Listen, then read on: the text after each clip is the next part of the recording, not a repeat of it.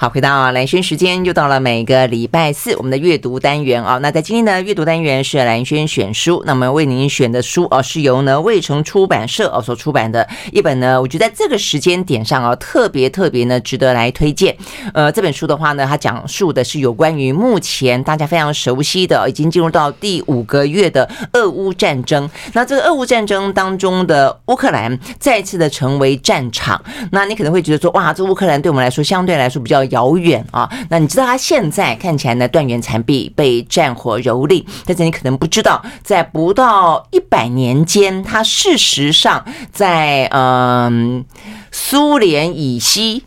欧洲以东这一块地方，其实曾经发生过，包括乌克兰在内啊，包括白俄罗斯、波兰等等地方一块呢血色大地哦。那块大地当中，不管是苏联的扩张，不管是纳粹的西侵、呃东侵哦等等，都造就了那一块土地上面呢死伤无数啊。所以呢，在一本书，这本书就叫做《血色大地》里面，它讲述了啊，这个这块大地上面大概有一千四百多万人。在过去的几十年间，死亡啊，这个白骨堆积，然后呢，陈尸地地。哦，然后呢，事实上很长的一段时间无人知晓，无人闻问啊，所以对我们来说，我们可能很熟悉，呃，这个苏联的呃什么集中营，呃，对我们来说很可能会是很熟悉纳粹的大屠杀，但事实上我们知道的，呃，看了这本书，这位历史学家的书之后，我们才知道说，哦，很可能都只是真相的一小部分而已哦，所以看起来，呃，我们现在如果说开始熟悉什么乌克兰的基辅啦，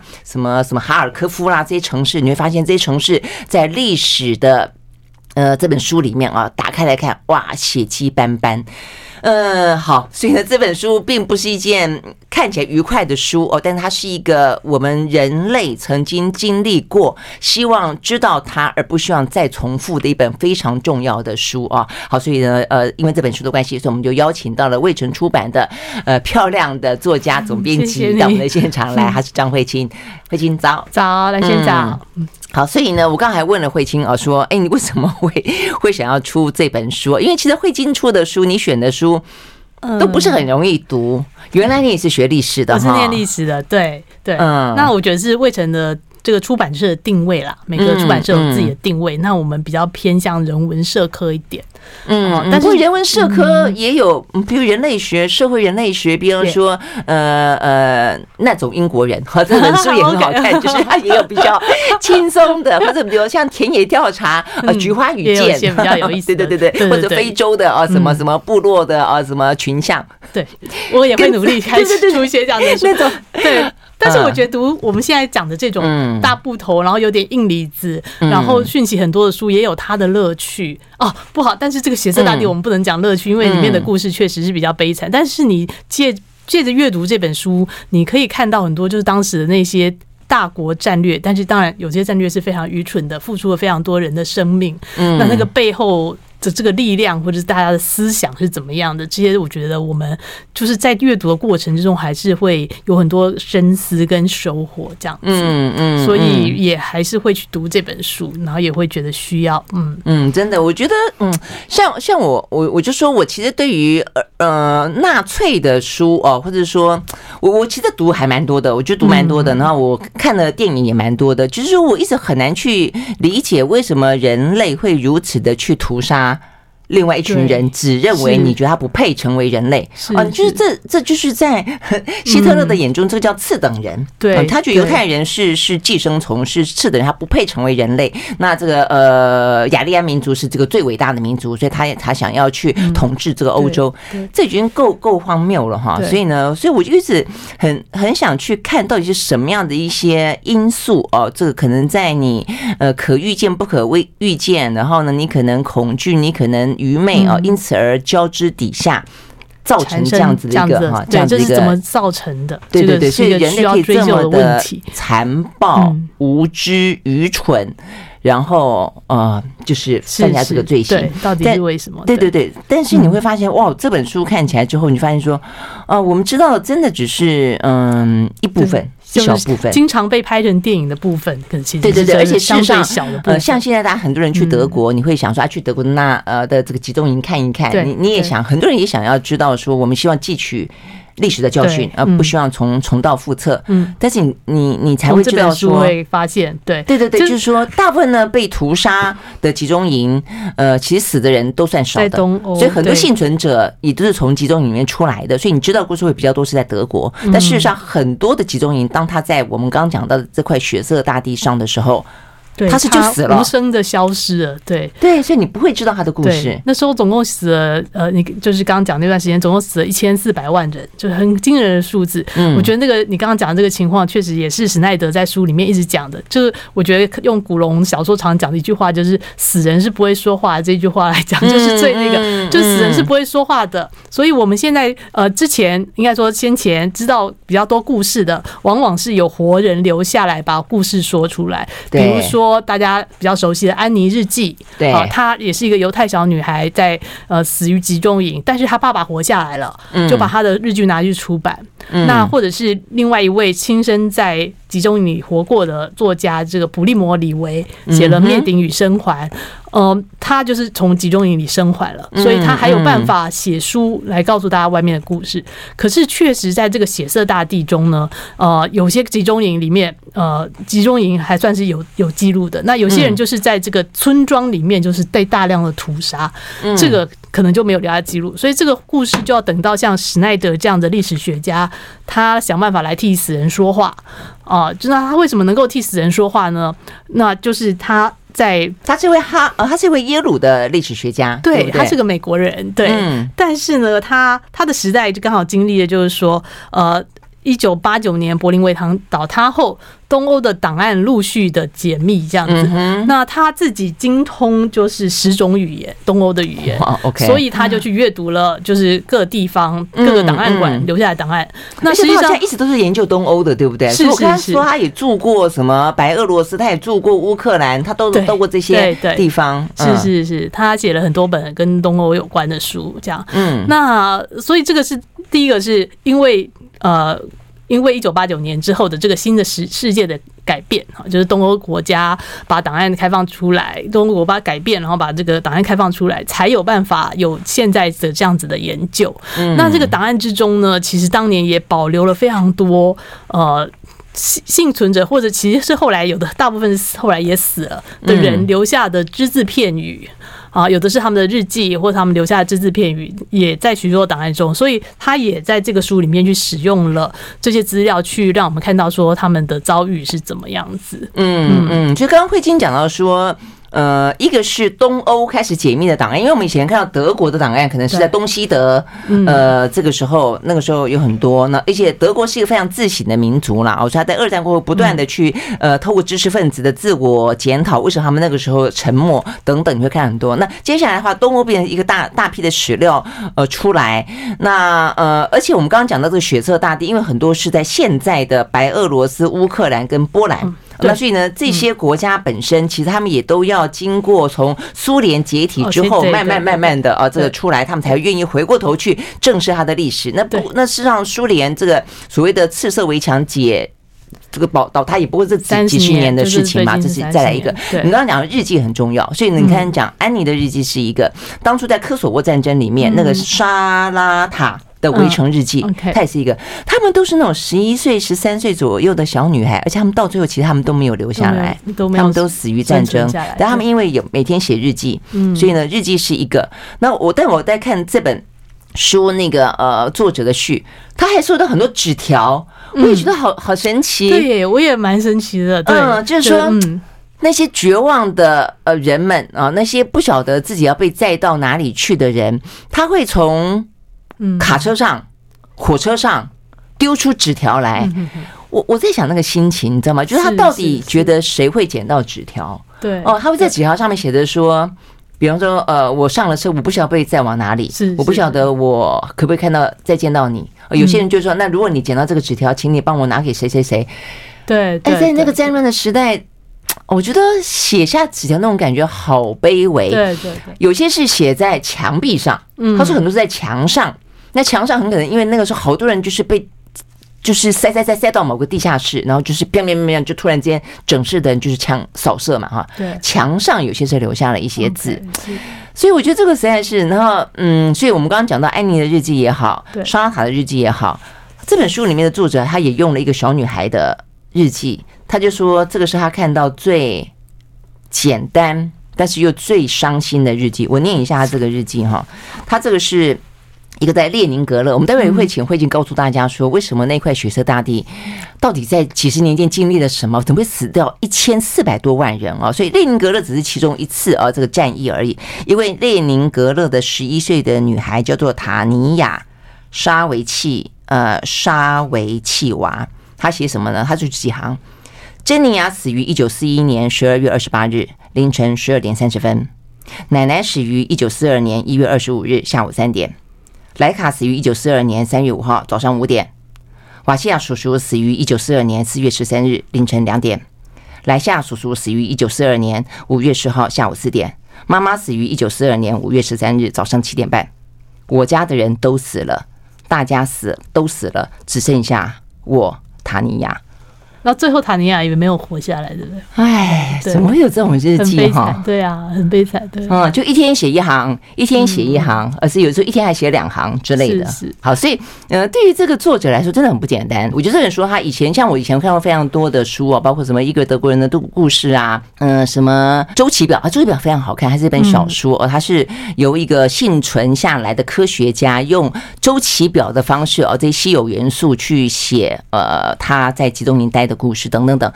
但是，嗯、呃，那是幸存者出来写这些呃小说或者写故事，但是这个历史学家的方式，他显然的从这些他得到的各方面收集来的史料也好、笔记也好、日记也好、纸条也好，他呈现出一些当时的面貌。他甚至有很多像是他们那个时候的一些对话，他后来好像有去访谈一些人，哦、对不对？是，对。因为他的语言优势很强，然后而且他在那边生活了一段时间，这样子，对，所以呃，我我觉得就是这段这个这个大地上，就是除了就是说这些幸存者留下来的资料，那呃，其实我也真的非常好奇他们在档案里面是被怎么样子保存的。以后我应该想办法去问问看研究动物史的朋友，这样，那那。那但是就是说，保存下来不表示他们一开始就会被讲出来，因为这这个地方又经过了政权的更迭。那所以，比如说还在苏联控制下的时候，这个有些故事是苏联不愿意讲的。比如苏联他也想要呈现是最最受苦的民族就是俄罗斯，然后对对，然后所以他当然不会去讲，就是说波兰你们有多少人是被俄罗斯人杀了啊，他也不会讲这个犹太人哈。所以有非常多的故事是被掩盖跟隐瞒。蛮这样子，那一直到就是说，等于是这个苏联解体，那各地才开始去整理自己的历史。嗯嗯，对，呃，那。呃，刚才有讲到说，血色大地上死了一千四百万人，这个当中有大概有一半是饿死的。那饿死的，其实就是说，应该呃，我们很简单的讲哈，就是很很简单的整理一下，就是说，其实是在当时，无论是苏联或者是德国，都有这种社会达尔文主义的思想，就觉得生存就是要斗争，我就是要对外去扩大我的生存空间啊。那这个最明显就是纳粹，他们认为犹太人呃把犹太人消灭，他们就可以获得更大的生存空间。但是他们的这个想法，其实呃，我们现在聊自己的这个最终解决方案，其实是呃有过多。多版的非常不切实际的的幻想，其中有一种是一个版本，这是他书里面有写啊，是把犹太人全部放到马达加斯加。有看到这一段，我真的觉得他真的太匪夷所思了。太匪夷所思，他当然做不到哈。然后，那后来他就想要把犹太人放在俄罗斯，马达加斯加还是画动画好了，当这个动物天堂就好。胡，你这样置胡蒙于何地？是啊，真的是。那那后来他们想把它放到俄罗斯，那所以才去打俄罗斯。嗯，但是所以这个非常匪夷所思的这些思想里面。从来都没有考虑到说把人怎么运过去啦，然后这个这个移民是非常困难的，然后但是他没有考虑到这些。那俄罗斯同样的，他们也觉得他们也要对外扩张，去把他的这个无产阶级革命推广到全世界。所以在这两种的意识形态之间，但是共同的，他们都认为他要扩张他的生存空间。那所以在两者之间夹被夹击的东欧就。成了我们刚刚说的这个血色大地，嗯，大量的人被饿死，然后或是刻意的被饿死，有时候是刻意的饿被饿死，为了空出这个地方给到俄罗斯或是德意志民族的发展空间。对，被饿死，被毒气给毒死啊，然后被呃枪杀，像行刑式的枪杀，推进坑里面而死。好，所以呢，这边讲到就是呢，在苏联跟呃那时候的纳粹德国中间的这一块地方，就是这本书所写写到。的血色大地，所以一边呢是阶级斗争，一边呢是种族斗争。好，所以呢，这个待会我们就要休息回来，请慧静来告诉我们怎么样的像波浪一样啊，这个波浪是红色的波浪，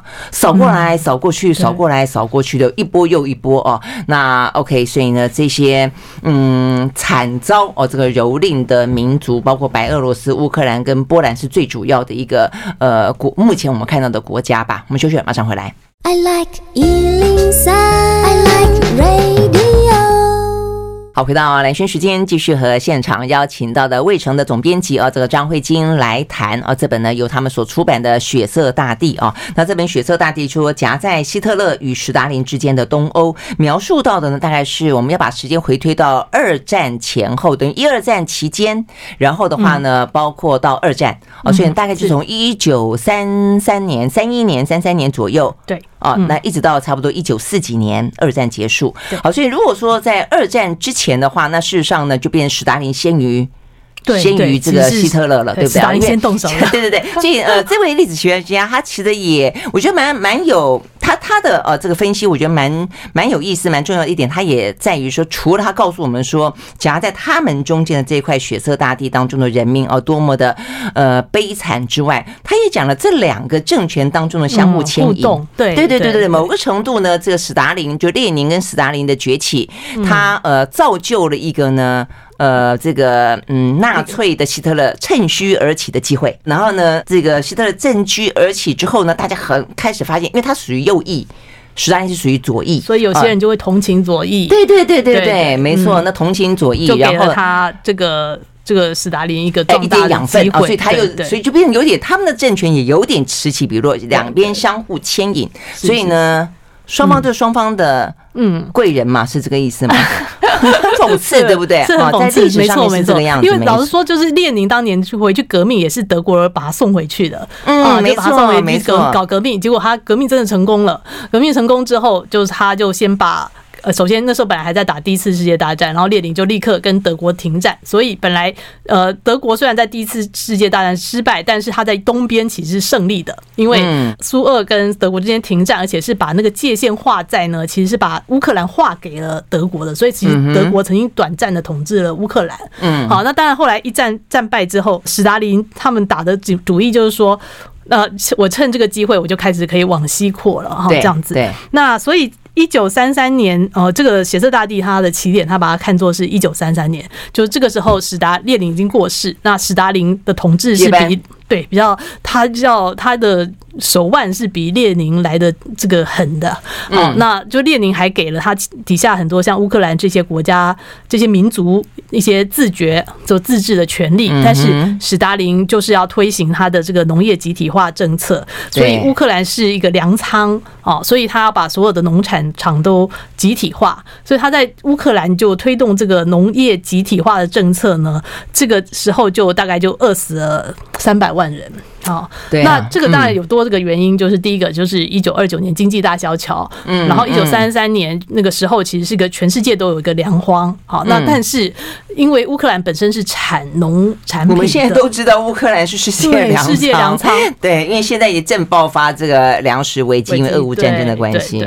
对，本来乌克兰自己不应该是会饥荒的，但是因为就是它是一个物产丰饶的国家，竟然它的人民被饿死，因为它的粮都被那个时候的苏联给抢走了。对对，嗯，那当然这个这当中，因为史达林他绝对不愿意承认他的农业集体化政策有任何的问题，所以他抢走了这个粮食之后，他还要给他们戴帽子，就说如果现在还有粮食不够，都是因为你们这些富农在搞鬼等等，搞阶级，搞阶级，对，所以就把。呃，不但抢走了他们的食物，而且就斗争死了非常多的，饿死了非常多的乌克兰人，大概有三百万人这样子。那接下来呢？我真的觉得这叫怀璧其罪，哎，你不觉得吗？就乌克兰这个国家，它因为物产丰饶。对，我们代表来讲，就不只是苏联把它当做粮仓，想要抢它的粮，纳粹也是把它当做它的粮仓，要抢它的粮，他就因为自己有那么多的食物，然后经常就被饿死。对，你不觉得这很悲惨？对，荒谬性真的是。所以他们会让这后来的民族主义会这么的这个强盛，就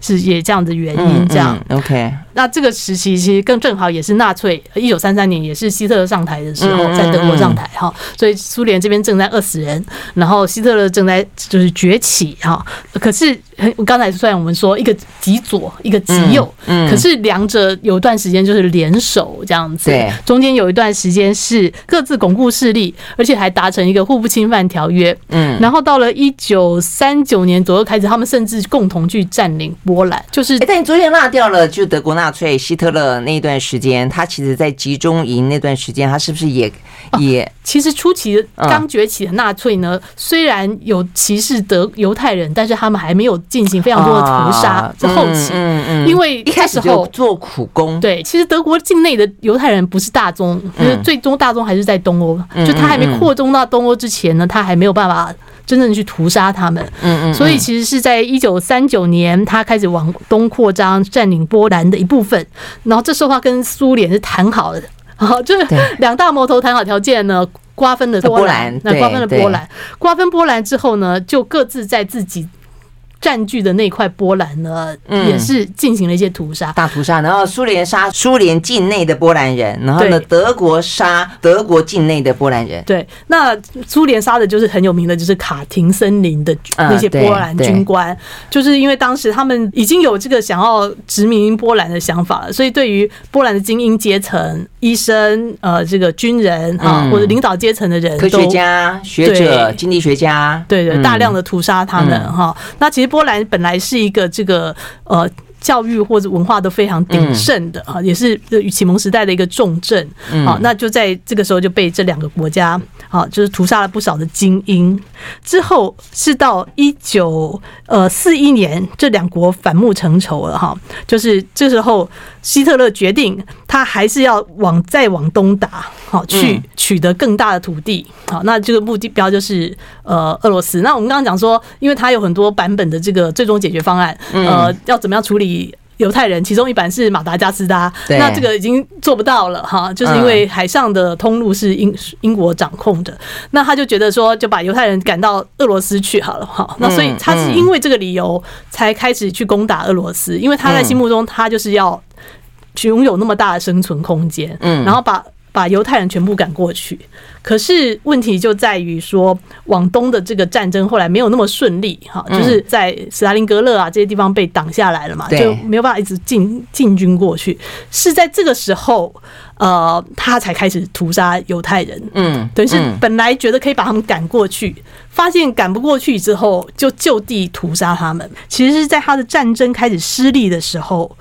同时，也是作为，就是说，嗯，底下的军官，呃，战争没打赢，但是他为求表现，说跟首领说，跟领袖说，我做到什么什么的啊，所以他用屠杀内部的这些犹太人来作为邀功，这样子，嗯。嗯嗯，所以中间我们也可以看得到，一个是从苏联那个时候开始进行的阶级斗争，以富农就有钱的农人为他最主要的目标，然后的话呢，进行有计划的，等于是大饥荒，饿死了他们。那接下来就是苏联跟德国共同去瓜分了波兰，然后呢，在波兰当中呢，种族清洗了，就在那个时间点上，波兰人成为呃最惨的哦一个一个民族或一个国家。那再来，刚才这个慧婷讲到，就是纳粹往东推了哦，往东推，他本来是想到说，他要把德国所占领的领土当中的犹太人通通赶走就是了，赶到哪里去呢？最好赶到西伯利亚。哦，那但是问题是他打不到西伯利亚，对对，他安置不了这些人，啊，又送不到马达加斯加，因为那个时候呢，讲到英国目前还是海上海上霸权，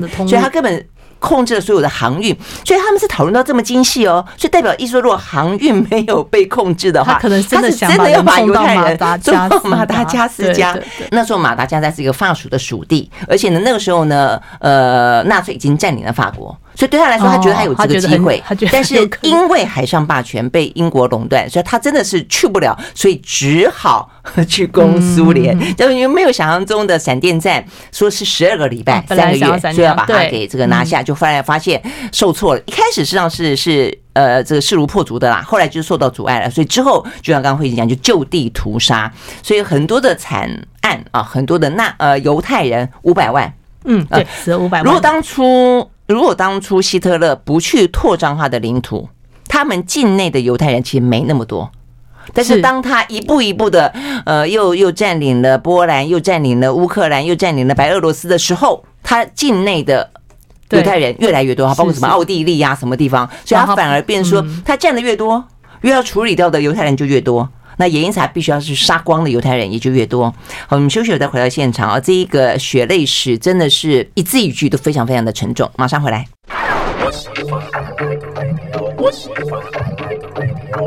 好，回到兰萱时间，继续和现场邀请到的卫城出版的总编辑张慧晶啊，来谈这一本呢《血色大地》啊，讲到呢在呃史达林跟嗯希特勒之间的啊这一块呢东欧的地点啊，那这个时间呢讲到的《血色大地》当中，事实上是有三个阶段了啊，一个阶段的话呢，一九三三年到一九三八年，呃，这个大屠杀清一色的几乎都是苏联所做的，是在史达林那个时候，所以对史达林来说的话呢，他就是要进行呃达尔文式的再进化啊，他觉得嗯。就是他有办法哦，就是把呃所有的农田收归国有，然后由他去分配粮食，然后呢进行呢工业化的大发展，然后呢让所有的人都说是叫做可以平等啦哦。那所以呢呃虽然以工农兵为基础，但是呃在斯大林那一波当中，农民成为最主要的，尤其是尤其是有钱的农民啊富农，他所谓的富农啦，事实上你从这个历史的文件当中，你可以看到，只要他的敌人。都叫做富农啦，对 对，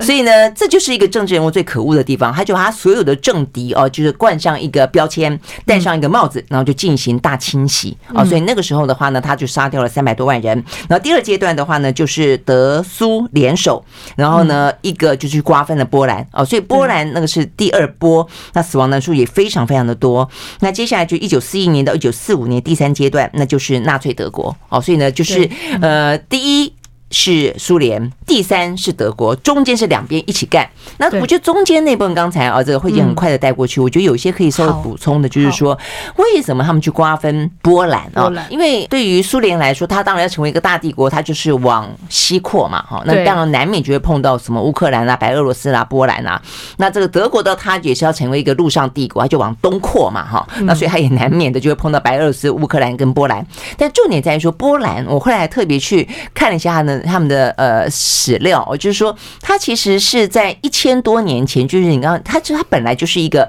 呃，在欧洲那个大陆上面的一个帝国，它叫做波兰立陶宛帝国。波兰跟立陶宛，对对对，所以那个时候基本上他们其实蛮大的一个国家，是。呃，就在那个时候，包括什么普鲁士啦、奥匈啦、哦那些帝国，所以他曾经风光过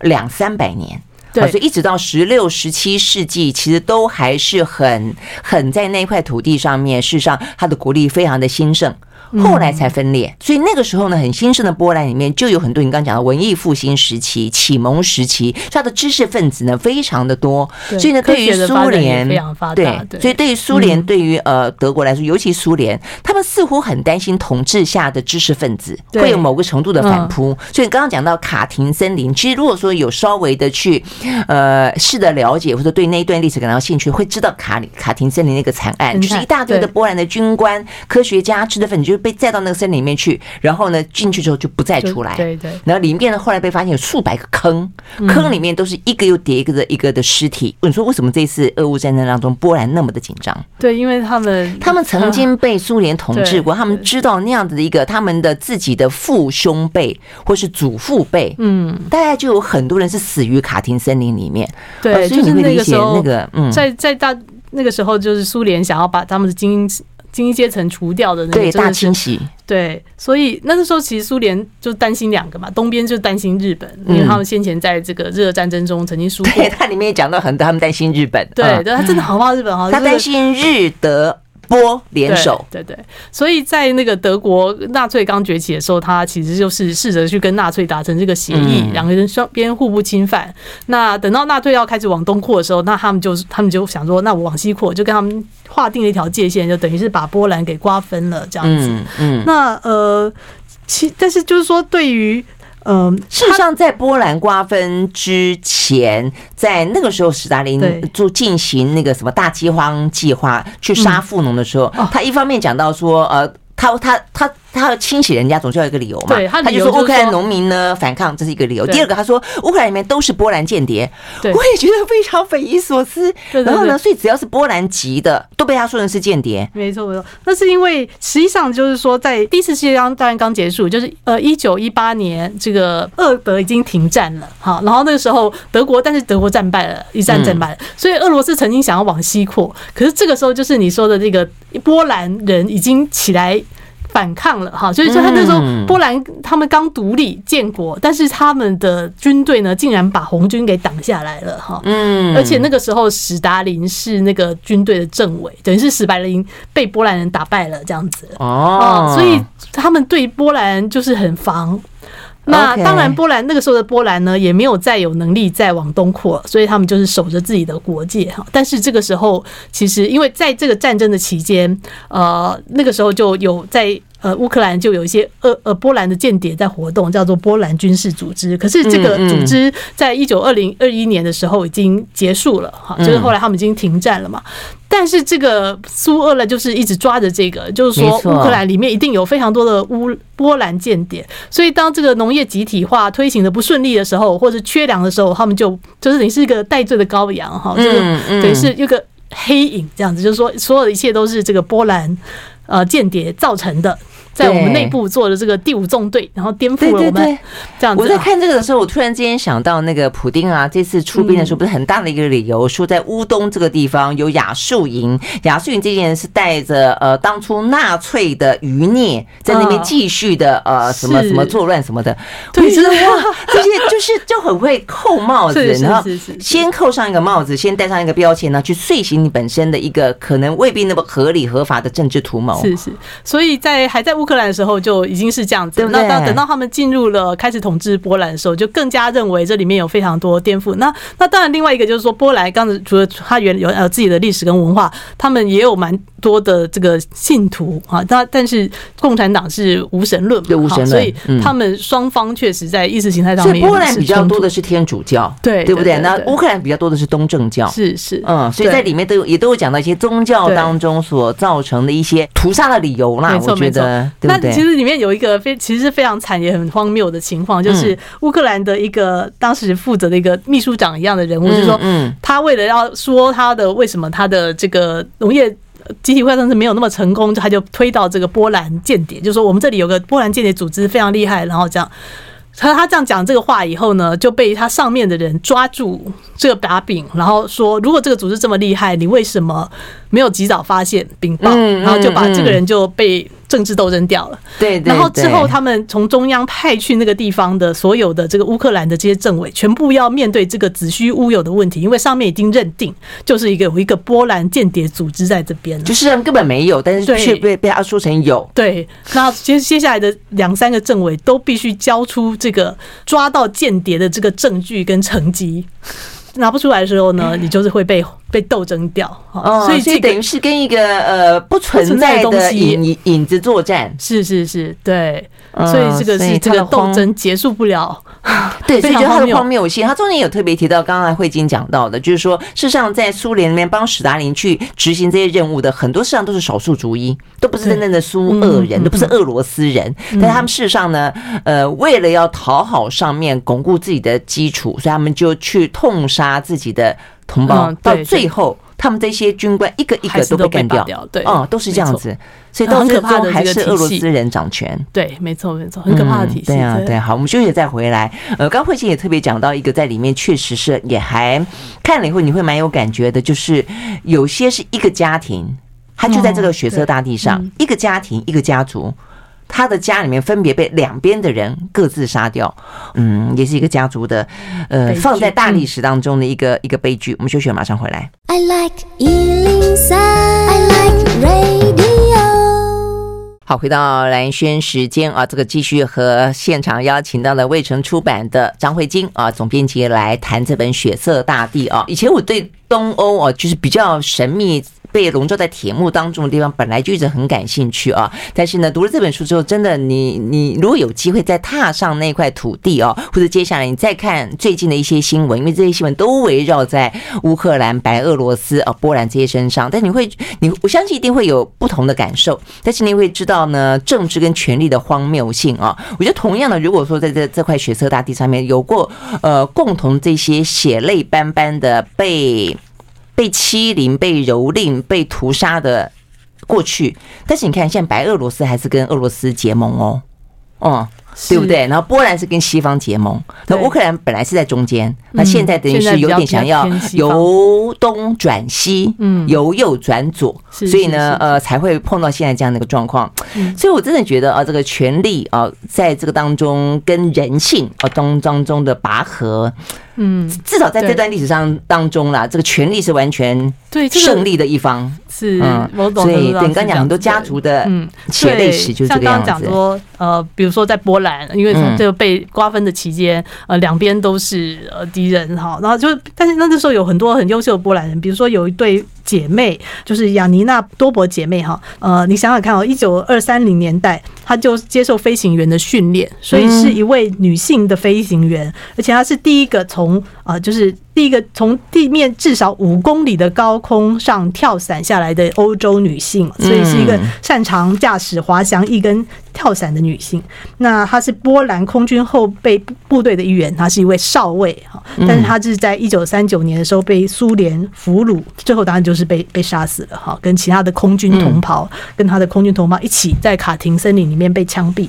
那他的妹妹呢，却不一样，是在德国占领区里面加入了一个反抗的组织，然后在一九三四零年的时候被逮捕。两个人的死的时间是差不多的哈，所以说姐妹两个人其实都是女中豪杰啊哈，但是就是被两个不同的国家啊处死哈，这样子。嗯哼，对，所以波兰的呃情况。确实，在那时候是非常的惊人。就是说，那另外其实还有波罗的海三国，呃，在当时也是，就是说，呃，一下子是苏联统治，一下子是德国统治。对啊，所以我会知道说，像波兰里面一大堆俄罗斯人，为什么？你说为什么乌东想要独立？他觉得他自己是俄罗斯人，就因为他们曾经被俄罗斯占领过啊，对不对？呃，但是他虽然也曾经被屠杀过，所以我觉得这个事情真的就是很纠结。对对对。那我们讲一个，另外讲一个华沙发生在波兰的例子好了，就是说，因为在这样子的情况之下，像波兰这样的国家，他很想要拿回他的主导性，但是他一直这样子一下子被这边统治边，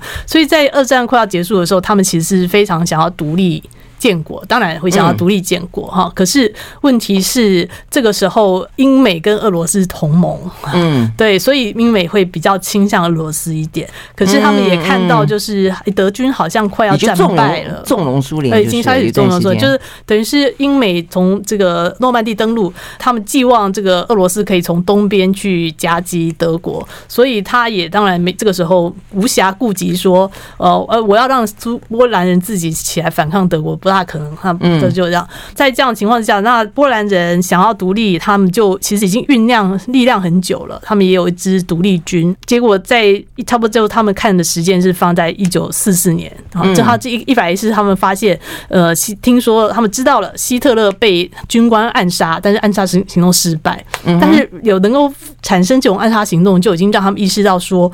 战争可能快要结束了。就是德国人或许也已经在反抗了。好，他意识到他们讲意识到这一点。那那另外一方面，因为苏联的军队一直过来，他们不想再一次被苏联统治，因为卡廷森林的这样子的记忆哈还还在，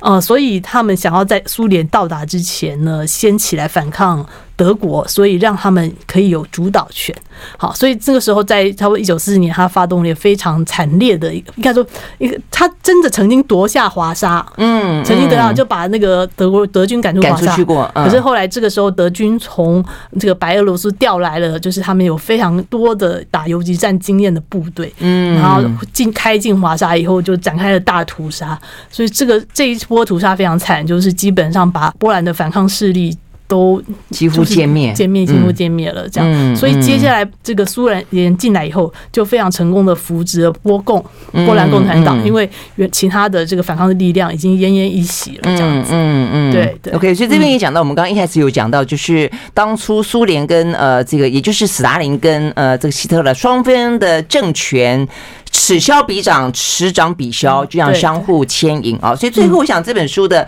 作者在后头啊，这个最后一个章节叫做人性。我觉得他讲的非常好的一点是，他为什么要写这本书？他为什么要放出放进去那么多故事？因为在里面你可以看到，刚才慧静讲到那对姐妹，你可以看到里面呢，呃，有什么特别冷静的植物学家，满怀恐惧，但是呃不希望怀孕的妻子担心的经济学家，呃，某个在华沙的时候喜欢上咖啡馆的艺术家，呃。这个某个中尉，呃，某个呃很热心的律师，某个呢曾经呃报道过什么样子的新闻的记者，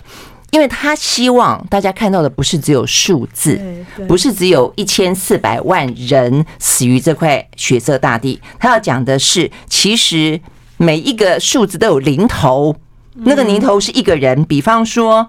呃，死在犹太屠杀里面的是七十。在有一个地方叫做特雷布林卡这个地方，人数是七十八万零八百六十三人。嗯嗯，那三个人是谁啊？他也想要告诉大家说，在毒气室里面，在娘子谷这个地方遇害的是三万三千七百六十一个犹太人。所以他要告诉大家的是，一个一个的人，每一个数字都是一个人。如果说大家把这些人。变成只是数字，那么就遂行了当初希特勒跟史达林所犯下来泯灭人性的罪行。OK，我想这是这本书哦，这个历史学家最想告诉大家的。是是是，非常谢谢慧静到我们的现场来，谢谢谢谢，谢谢。OK。